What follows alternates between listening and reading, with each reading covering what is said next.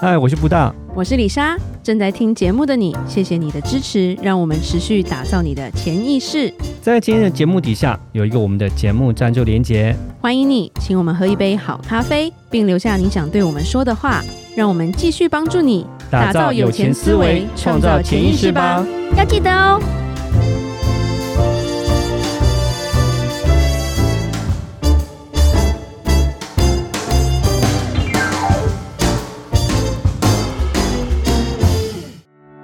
与钱有关都能 talk，谈钱不再伤感情。我是布大，我是李莎，每天十分钟，打造你的潜意识，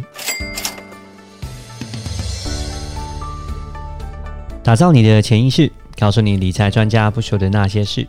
大家好，我是主持人布大，我是布大人生与职场的好搭档李莎。我们上一集讲到养小孩很贵，对。那我们这一集来讲讲上次说要讲的储蓄型保险，好了。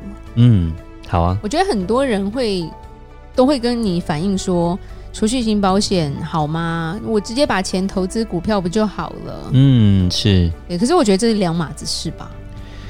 对，它其实我觉得把它拿来做比较，跟股票市场来做比较的话，其实我是觉得不是很公平啦。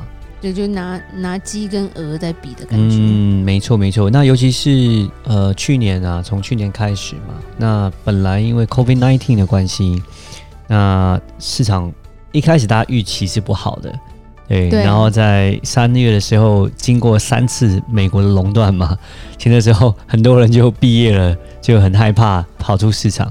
可是。如果那时候进入市场的人，哇，他就赚翻了这样子。没错，像那时候台股啊，从八千点，然后到现在已经一万六千点，已经翻倍了。对啊，所以现在就变成是说，千金难买早知道。不是，也因为这这样的现象造成一头热啊，大家会觉得说，那最赚钱的是股票。没错啊，那因为。基本上保险比较算是一个长期的投资，是对时间要拉的比较长一点。那看到你股票市场投资回报哇这么快这么好，那都会当然会觉得说，我为什么还要去放一个长期的？对啊，我想要放一个短期的，嗯、可以赚钱，这样子比较好。那布大，你可以告诉我们说，储蓄险到底是怎么计算收益的呀？嗯，好，那我稍微讲一下哈。其实我之前有看过人家那个就是。保险公司一个销售的一个保单啊，很好玩。呃，在台湾的吗？对对对对对。哦，他写了一年一万块台币。嗯、呃，对。嗯哼。然后呢，六年是六万。当然。对对对。那可是呢，他说到期就是六年到期的时候，你可以领六万一千八百块。这样有好棒棒。然后就写说哦，三个 percent。哎，那客人看起来哎。哎呀，对哦，我六年到了之后，我可以拿到六万一千八百块，所以我本金是六万，那这样的话我赚个三趴，哎，那不错，那比银行定存好，然后就觉得哎，这个是可以考虑的一个，就是一个投资选项，那我可以买。这是不懂七十二定律单利复利的一个最大问题吧？对啦，对啦，就是你要记得说，呃，保险当然第一个是。因为房险是分期分年，常常是分年这样子来给的，并不是一个趸缴的，蛮多时候不是趸缴，可能五年期啦、十年期啦，对不对？所以你不要把它说，哎，到期日你就把它的数字跟你的本金做一个比较，说，哎，到底赚多少钱？像这样子，我刚刚举个例子啊，它上面好像写三趴，那其实呢，并不是三趴。第一个是。我们先讲六年才给你三趴，那其实我们要讲的回报是每年的回报，其实这就有差别了。嗯、再加上说，呃，这个保单来讲是每一年每年放一万，对，所以你真的要计算那个储蓄险的方式的话，其实你可以上网查，它你要用所谓的内部回报率，就是 IRR，Inter Internal Rate of Return，呃，去做一个计算，这样子，嗯、对，那。呃，公式我就不讲了啦。那基本上你就可以去上网查到类似这样的 Excel，然后就把数字打进去。像我刚刚举的那个例子哦，一年放一万，放六年的哈，他第六年他可以拿六万一千八百块。那真正的 Internal Rate of Return 每年其实才零点八五个 percent 而已，所以它的回报率其实就还是比银行定存好一点点，但其实一点都不是特别的好，就是了。不过你现在讲的主要是咱们台湾的产品吧？呃，是是，主要来讲就是说，台湾来讲是有一些跟就是跟国外不太一样啊。第一个是台湾地小嘛，对，嗯、那当然说资金池会比较来的呃少一点。对，跟国外的比较起来的话，呃，就最简单的，就像是嗯这几年比较流行的 ETF 好了，台湾现在也有 ETF 啊，可是台湾的 ETF 的费用跟美国就是还是不能比。台湾的费用像零零五零已经够低了，常常才零点三 percent 左右，可是你跟美国的 SPY 是零点零三左右，那比起来还是差十分之一。嗯哼，对，那第一个是费用的问题，因为资金池比较小。对，然后再来是，比较少吧。对对对对对，然后再来是说，还有就是投资的标的物的关系，那也不一样。对，嗯、那台湾的债券市场啦，回报各方面，你跟国外比起来还是有差别。对，还有台湾的投资标的的回报也是有差别。所以，因为这样的关系，所以他们所呃计算出来这个储蓄性保单。他们能够宣告利率跟其他国家比起来，外国的保单比起来就有差别了。哦，了解。嗯、所以一方面它也算是一个长期投资，对不对？对，是。所以其实像你刚刚讲，你看短期的获利是不对的。对。那我们也是可以把七十二定理套用进来嘛，对不对？嗯，是。所以其实你就想说要看每年的 IRR，你就会知道说，哎，这些本金要怎么去转，怎么怎么去。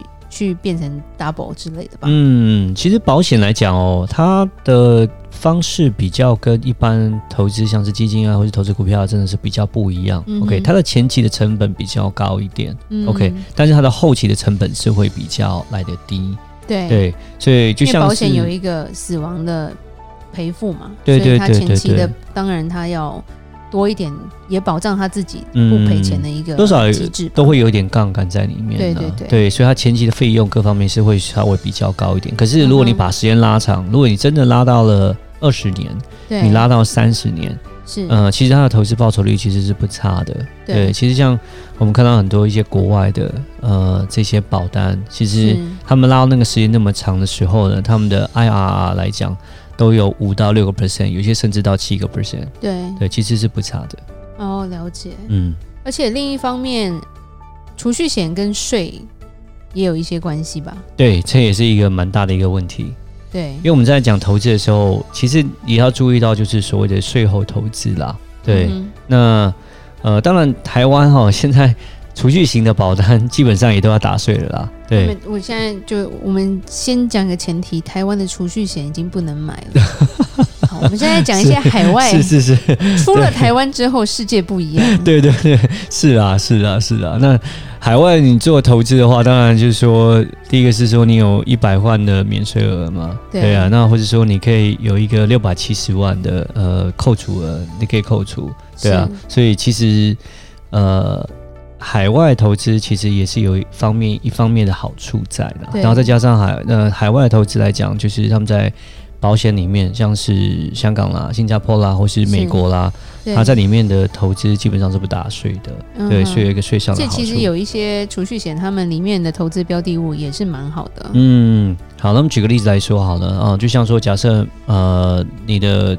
投嗯，就是你的储蓄险里面呢，你的 IRR 里面假假设有七个 percent 好，你的回报有七个 percent。对。那像是呃，我们讲台湾的话哦，像是如果你用存股的方式，你来领那些股息啊，嗯、其实有两种税法，一种就是你是五到四十 percent 的综合所得税，或是说你用单一税率计二十八个 percent。反正大概就三分之一左右吧。对对对对对对，如果你定期就是存股，然后拿股息，其实也是大概有三分之一的税率。好了，那我们这样来算的话，假设同样都是七个 percent 的回报，对，嗯、但是你在台湾基本上你还是会被打税。但是如果假设你放在国外的保险里面的话，诶，那就没有把打税了哦。那其实国外保险假设它 IRR 有七个 percent，呃，它的免税的的回报，我就说 tax equivalent 的。那个 return 的话，其实搞不好都会将近要到十个 percent 左右。对。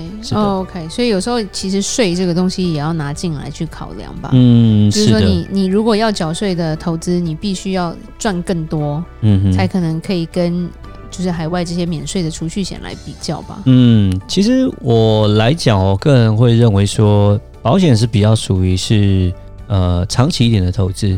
然后呢，我也会认为就是呃觉得。保险基本上是比较偏向是一个债券的投资。嗯、对，那因为像我们在做呃帮客人做分析的时候，风险分析啊，那像一般的资产分配的时候，嗯、都会有所谓的股债比嘛。哦，股票可能百分之六十，那债券至少百分之四十，一部分保守，一部分比较冲这样。对对对对对对对。那其实债券来讲，哈。并不是说债券就是完全保底，其实也不是。没关系，我们之后会讲到债券。对对对对对。那尤其是说，其实你说短天期的债券，其实投资的呃，它的值利率啊，它的回报其实也一点也不是很，一点都不高。讲实话，对对对对。像最近那个美国的十年期的长天期的债券，最近涨到了一点六 percent。对啊，其实真的也是不是很高。那其实如果你要把它拉长来看的话，呃，其实。保险真的是跟它的特性很像，而且但是它所得到的这个回报来讲，其实是不输于债券的。讲实话，因为很多保险像他们会放在一些比较特别的基金里面嘛。是，那再来是说，其实保险公司它也是放在所谓的呃公司债里面啊。讲实话，对对对，他自己也是投在债券市场里面，但是相对的，因为它的资金池比较大嘛，你要这样想，嗯、保险公司一起集资，然后一起来做，它可以买得到一般人买不到的。对，当然它的它的投资的标的物各方面跟你一般人自己去投资的呃就是会不一样，它的回报各方面是会比较好的。是的。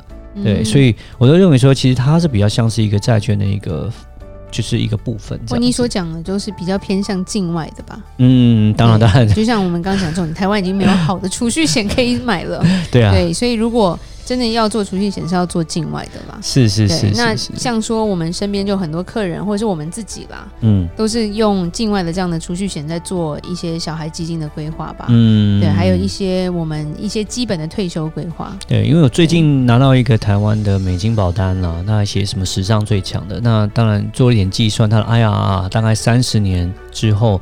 大概是大概一点七八个 percent 左右，是比定存再好一点的。可是一点七八，对，一点七八。他们都写说什么史上最强，对啊，对啊，对啊，什么什么最强，嗯，我都很想把那个。但是你看到一点七八，都觉得啊，是有点，就没有那么好。因为海外怎么样，有个三之类的，对，所以我觉得有时候，呃，我觉得很多广告会误导人啦。那当然，他既然写了史上最强。像我们之前讲，为什么讨厌拉保险的？嗯，一点七八，你跟我说史上最强利息在喷笑，是，然后变成大家就不喜欢买了。对，那其实还是有好产品的啦。对，股票市场当然回报比较好，啊，也比较快，但是它就是因为你也有可能会赔啊。没错，它的浮动比较大。你要想想看，假设你要退休了，假设今年初你买了特斯拉，你可能就哭了吧？没错，像最近这三个月，基本上一直在回档啊。对，那特斯拉从九百块，将近九百块，现在跌到了剩下五百多块。Apple 从一百四跌到剩下一百一十几，最近这三个月进场人都是赔钱的。